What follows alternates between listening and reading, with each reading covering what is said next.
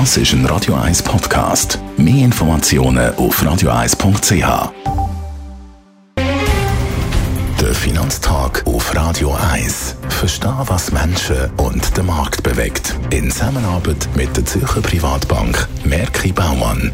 www.merkibaumann.ch da ist der Finanztag mit dem Gerard Piasco, er ist der Anlagechef bei der Privatbank Merki Baumann.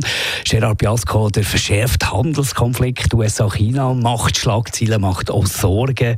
Was gibt es da Neues in diesem Handelskonflikt? Also es ist eindeutig, wir haben jetzt eine Verschärfung von dem äh, Handelsstreit zwischen den USA und China.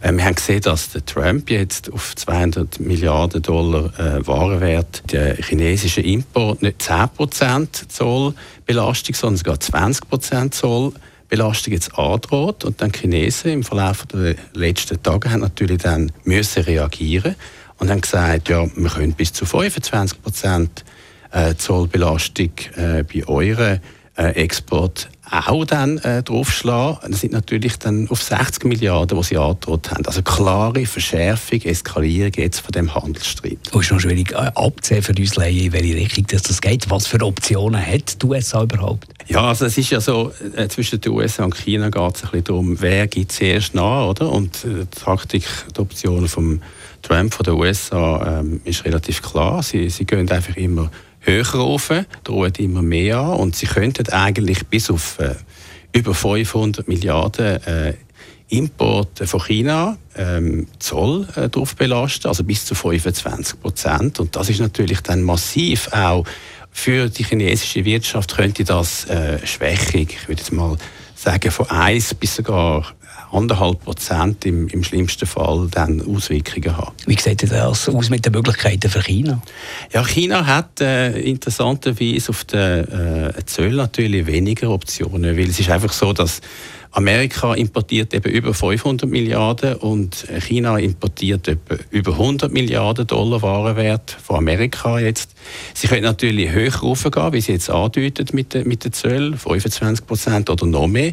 Aber eigentlich in dem Spiel hat China die schlechtere Karte, also sie müssen andere Optionen anschauen. Und eine zum Beispiel ist, indem sie äh, Yuan, ihre Währung, lassen sich abschwächen, hat sich auch schon über 6% abgeschwächt, äh, dass sie das einfach zulassen und so eigentlich dann wieder können Vorteil im Handel rausholen Also es wird jetzt eine Verschärfung geben, die in die zweite Runde geht. Der wichtige äh, Termin ist der 5. September. Bis dann sollten die Verhandlungen eigentlich ein Ende finden schauen wir mal an, ob das wirklich so weit kommt. Wir werden darüber berichten, wir werden da genau so drauf werfen mit dem Gerard Biasco, dem Anlagechef der Privatbank Mäki Baumann. Der Finanztag gibt es auch als Podcast auf radioeis.ch. Präsentiert von der Zürcher Privatbank Merki Baumann. www.merkibaumann.ch